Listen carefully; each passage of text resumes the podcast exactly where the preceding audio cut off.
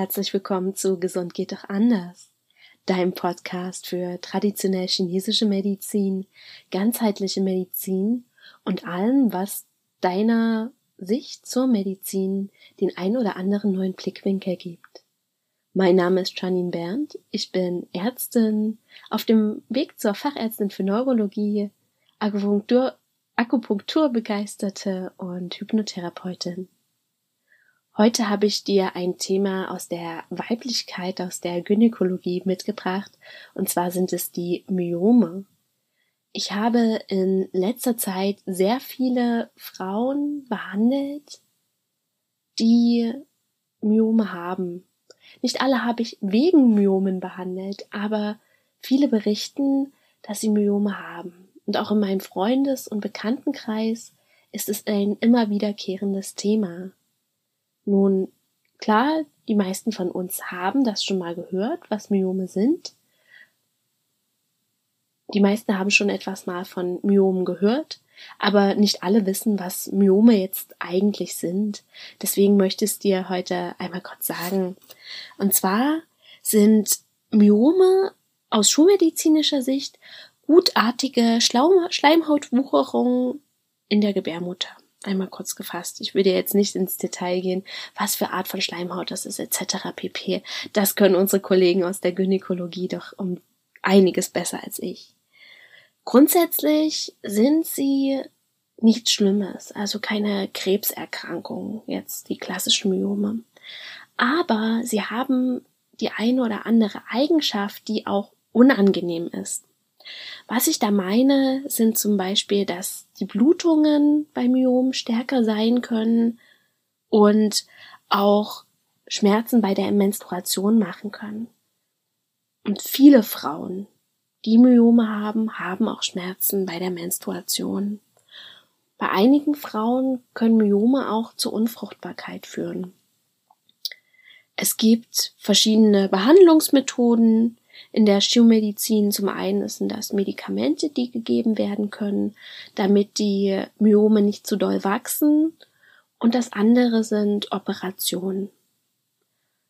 Du wirst dich jetzt fragen, hm, warum müssen wir operieren? Ja, manchmal ist es so, dass die Myome entweder zu starken Blutungen führen oder sich zum Beispiel auch in andere Teile des Körpers, wie zum Beispiel den Darm oder die Eierstöcke in die Richtung wachsen können und dann können sie auch gefährlich werden für uns. Und prinzipiell denkt man vielleicht auf den ersten Blick gut. Es ist ja was Unschönes, aber warum müssen wir es behandeln? Und zwar habe ich das ja vorhin schon mal gesagt. Bei einigen Leuten hindert es auch daran, dass sie schwanger werden können. Und bei denen ist es sogar nicht mal garantiert, dass sie nach zum Beispiel einer Operation auch wieder schwanger werden können, weil dann ja auch eine Narbe in der Gebärmutter ist, wenn so ein Myom wegoperiert ist, und es dann auch sein kann, dass das weiterhin zu Unfruchtbarkeit führt. Aus Sicht der traditionell chinesischen Medizin ist ein Myom eine Ansammlung von Schleim im Uterus. Das sind sozusagen mehrere Komponenten, die dann sagen in Richtung Schleim äh, spielen und in Richtung Gebärmutter Uterus. Und zwar Schleim ist wieder ein Thema der Milz. Und wie wir vielleicht oder wie du vielleicht schon aus den Milz-Episoden dich erinnern kannst, geht es bei der Milz ja um viele Themen. Das heißt, um das Versorgen des Körpers, um die Nahrungsaufnahme und aber auch um das Denken oder auch das Grübeln, was die Milz ja gar nicht mag. Ja, das, das macht sie richtig kaputt. Und in unserer heutigen Gesellschaft scheint es so, dass wir sehr unsere Milz strapazieren. Eine meiner Ausbilderinnen hat mal gesagt, Früher, wenn sie Seminare gehalten hat, hatten ungefähr 20 Prozent der Teilnehmenden eine Milzschwäche. Heute sind es deutlich mehr, weit mehr als die Hälfte haben heute eine Milzschwäche. Sie hat sogar teilweise von 70 Prozent gesprochen. Das finde ich ist doch ein enormer Unterschied. Und da kommt ja auch die Frage auf, warum? Warum sind unsere, oder warum ist unsere Milz momentan so strapaziert? Und das liegt auch an unserem Lebensstil. Das heißt, das Konsumieren von Social Media, da nehme ich mich auch gar nicht aus, da bin ich voll dabei. Das ist ja auch immer Denken. Der Kopf ist immer aktiv. Wir verarbeiten, was uns da ähm, vorgespielt wird. Wir surfen im Internet und all das muss die Milz in einer gewissen Weise ableisten. Und häufig ist es so, ja, dann darf ich mich auch wieder an die eigene Nase fassen, dass wir sogar während wir Mahlzeiten zu uns nehmen, irgendwas konsumieren. Ob es nun Videos sind, ob wir durch einen Feed scrollen, ob wir im Internet irgendwas googeln und uns dazu belesen, während wir essen. All das strapaziert die Milz zusätzlich, weil sie sich nicht nur auf die Verdauung konzentrieren kann, sondern gleichzeitig die Information verdauen muss, die wir aufnehmen. Das heißt, die wir sehen, die wir uns als Video anschauen. Und kurzzeitig mag das mal gehen, aber für viele von uns ist das Alltag. Und das führt wiederum dazu, dass unsere Milz immer mehr auf dem letzten Loch pfeift. Bei dem einen macht sie halt Verdauungsbeschwerden, bei dem an, bei den anderen kann es zum Beispiel auch zu Myomen führen. Wie kannst du nun die Schleim, ja, den Schleim loswerden? Das ist gar nicht so einfach. Schleim ist etwas, was aus Sicht der traditionell chinesischen Medizin wirklich na, nicht so gut zu behandeln ist. Das tut sich schwer. Und wenn du dir mal vorstellst, wie so Schleim an und für sich ist, ja, der ist zäh, der bewegt sich auch nicht so gut. Wenn man den versucht zu greifen, kann es auch mal sein, dass man den gar nicht richtig gegriffen kriegt und ja, das alles so irgendwie, ja, komisch und ja auch schwer ist, ja, das zu reinigen. Der klebt dann wieder an der nächsten Stelle. Also kannst du dir das vorstellen, wie wir diesen Reinigungsprozess äh, dann in Gang setzen wollen. Und natürlich ist das Erste, um Schleim loszuwerden, deine Milz zu stärken. Das haben wir ja schon in einigen Podcast-Folgen besprochen. Wenn du möchtest, kann ich dir das auch nochmal dann unten in den Show Notes verlinken, damit du dir die anderen Podcast-Folgen auch anhören kannst. Ich gebe dir jetzt nochmal so einen kurzen Überblick. Zum einen ist es das auch wirklich darauf zu achten, dass du, wenn du isst, nur isst. Dass du nichts nebenbei machst, sondern dass du nur, nur isst.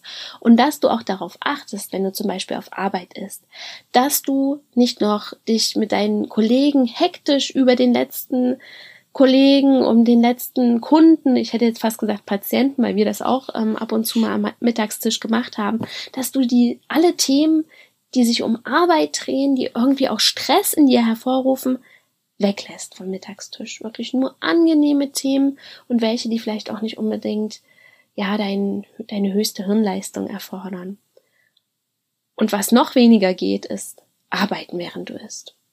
Ja, es mag ja manchmal so toll sein, ja, ich habe so viel Stress, ich habe so viel zu tun, ich tippe dann noch dies und das und jenes ein. Hm?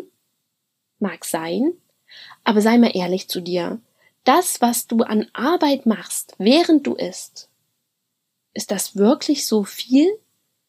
Und auf der anderen Seite, versuch doch einmal wieder dein Essen zu genießen. Schau es dir an, schmecke es, taste auch mal, wie sich das anfühlt, wenn du es im Mund hast. Und wenn du das mal wirklich richtig bewusst machst und vor allen Dingen auch eins machst, und zwar kaust und nicht nur zwei, drei Bissen und es dann hinterschluckst, sondern mal wirklich richtig deine Nahrung durchkaust, dann wirst du merken, dass dein Essgefühl ein ganz anderes wird und dass deine Nahrung mit einem einen ganz anderen Geschmack hat, dass sie vielleicht auch süßer wird. Und das ist ja das, was die Milz wiederum gern mag. Kannst dich vielleicht noch an den Schulunterricht erinnern, als wir alle Brötchen kauen mussten und die dann schon durch unsere Amylase im Speichel zersetzt worden war und dass er doch schon deutlich süßer geworden war. Und genau das ist das, was die Milz mag. Dieses Kauen, die Amylase, die schon anfängt, das Brötchen oder irgendwelche, die anderen Nahrungsmittel zu zersetzen und dann einen süßen Geschmack hervorruft.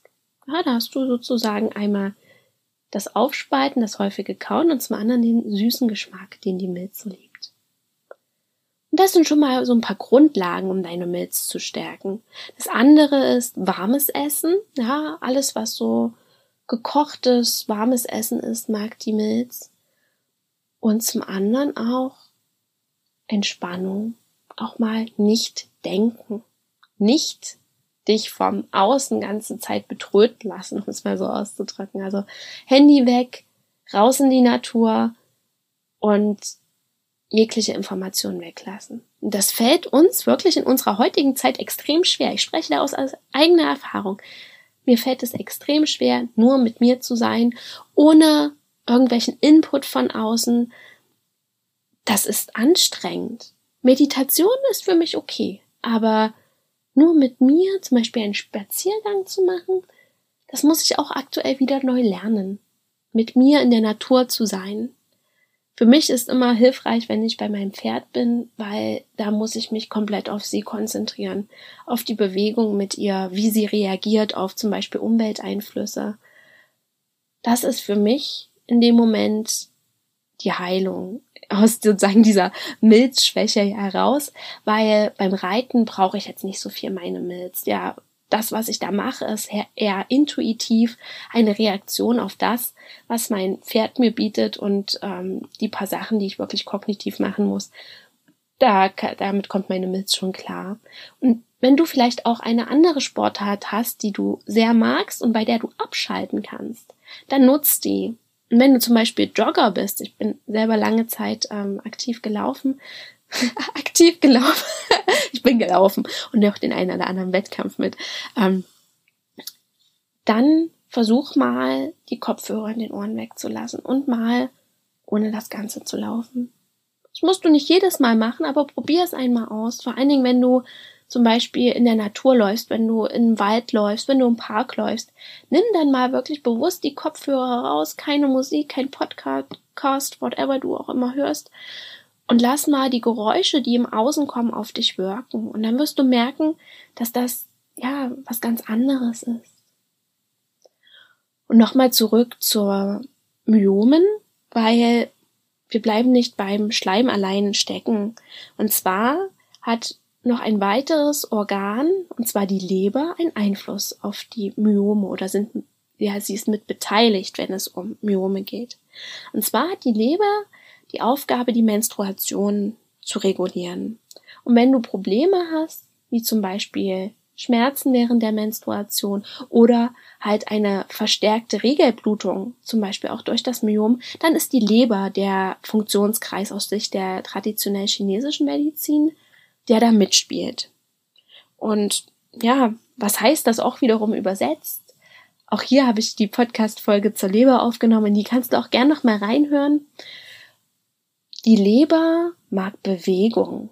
Die Leber mag gleichmäßige Bewegung. Und genau das ist ja auch, was diese Myome brauchen, um diesen Schleim loszuwerden. Ja, auch der muss, wie wir so schön sagen, mobilisiert werden. Das heißt, der muss bewegt werden, dass der dann einfach abhaut. Einmal ganz klar gesprochen. Und die Leber, die ist sehr gerne gestresst. Ja, ich denke dann immer so an den gestressten Börsen Manager, der da versucht, gerade ja das nächste da abzugreifen. Und wenn du vielleicht sagst, gut, so also manchmal sieht da mein Alltag auch wirklich so aus, dann brauchst du dich nicht wundern, warum deine Leber dir so an der einen oder anderen Stelle sagt, geht mir nicht so gut, mir passt das jetzt hier nicht so. Also die Leber wird vor allen Dingen durch Stress, durch innere Anspannung, durch diesen Hasselmodus, wie wir ihn manchmal nennen, durch den wird die richtig genervt. Und die ist schnell genervt, die Leber. Eigentlich will die ihre Ruhe haben, die will, dass alles so richtig gleichmäßig in Bewegung ist, dass alles so vorwärts geht. Und wenn wir da irgendwie Probleme haben und uns selbst auch übermäßig unter Druck setzen, dann wird die relativ schnell aggro, die, äh, die Leber. Was du dann machen kannst, um mit deiner Leber auch wieder in den Flow zu kommen, ist mal einen Schritt zurückzugehen und mal rauszugehen aus deinem also aus deinem Alltag und mal so wie ein, ja, eine Beobachterperspektive zu haben und zu sagen, okay, was bringt mich raus aus meinem Flow, was bringt mich raus aus meiner sozusagen Sicherheit und aus meiner gleichmäßigen Bewegung. Ich, die Leber mag es auch gar nicht, wenn sie sich nicht bewegen kann. Also nur im Chill-Modus, nur im Meditationsmodus findet die Leber auch absolut ätzend. Sie will wirklich Bewegung, aber eine Bewegung in einem Maße, der für dich gut ist. Und das ist auch wieder bei jedem Menschen unterschiedlich. Ja, der eine, der kann wirklich lange Vollgas geben und hat da gar keine Probleme. Aber wenn du zum Beispiel so wie ich bist, ich reagiere da sehr, sehr empfindlich, wenn ich mich zu lange in diesem Hasselmodus befinde. Ich brauche dann auch ab und zu mal meine Pausen und darf gleichmäßiger sozusagen täglich nur für eine bestimmte Stundenanzahl meine Arbeit machen und dann fühle ich mich tierisch wohl und dann kann ich auch gut arbeiten. Dann kann ich zum Beispiel auch hier diesen Podcast aufnehmen und total bei mir sein. Und schau da auch mal, welcher Typ bist du? Und was ich dir da mitgeben kann, weil das halt auch gerade ein Teil meiner Geschichte ist. Ah, vergleich dich nicht, ja, gut, das hören wir immer. Ich glaube schon, seitdem ich das erste Mal Social Media aufgemacht habe, habe ich schon gelesen, ja, vergleicht killt alles. Hm, ist schon schön und gut, ich weiß das auch, ich mache es trotzdem immer wieder. Aber was ich damit meine, ist, dich nicht runterziehen zu lassen, wenn du merkst, dass es Leute gibt, die halt zehn Ta Stunden am Tag volle Power geben können und bei dir schon nach fünf Stunden ja irgendwie der Saft alle ist. Ich bin auch so ein Typ. Ja, ich hätte am liebsten nur so fünf, sechs Stunden am Tag, das würde mir völlig reichen. Und dann musst du gucken, wie du das sozusagen umsetzen kannst. Und was ich besonders interessant finde, ist, dass wir auch in unseren fünf, sechs Stunden, die wir manchmal nur Vollgas geben können, so, so viel erreichen können. Und wie gesagt, mach dich da nicht runter. Ich bin bei dir. Mir geht's genauso. Ich bin da sehr, sehr selbstkritisch. Aber versuch mal auch liebevoll mit dir zu sein, ja, so eine liebevolle Selbstannahme wird das immer genannt. Und genau das darfst du dann auch bei dir machen. Die Leber wiederum selber mag es auch grün, ja, und zum Beispiel eine, ja, ein Gewürz, was, oder ein Kraut, es, ist, es wird sowohl als auch eingesetzt, ähm, das bei uns in vielen Gärten wächst und auch relativ ähm, gut in den deutschen Gärten wächst, ist die Petersilie. Und da brauchst du nicht mehr einen Garten haben, du brauchst die einfach auf deinem Balkon oder wenn du nicht mehr einen Balkon hast, auf dein Küchenfensterbrett stellen. Und da wächst die zu 99 Prozent wirklich super, solange sie ab und zu mal was zu trinken kriegt und ein bisschen Sonne.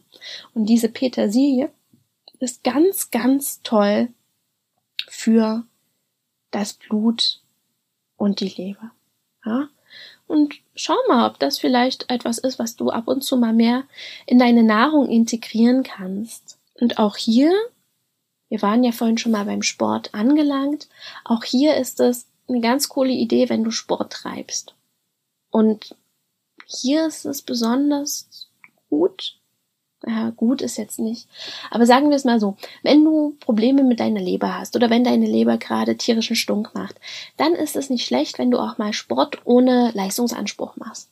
Heißt übersetzt, dass du Sport um des Sportes willen machst und nicht, weil du den nächsten Wettkampf gewinnen willst, weil du die schnellste im 1000 Meter Lauf sein willst, weil du den und den Body erreichen willst, die und die Resultate, Nein, sondern es geht in dem Moment die Bewegung um ihretwillen.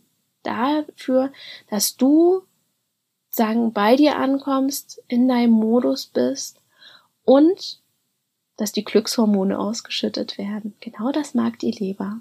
Ja, nicht diesen Hasselmodus, nicht den Stress.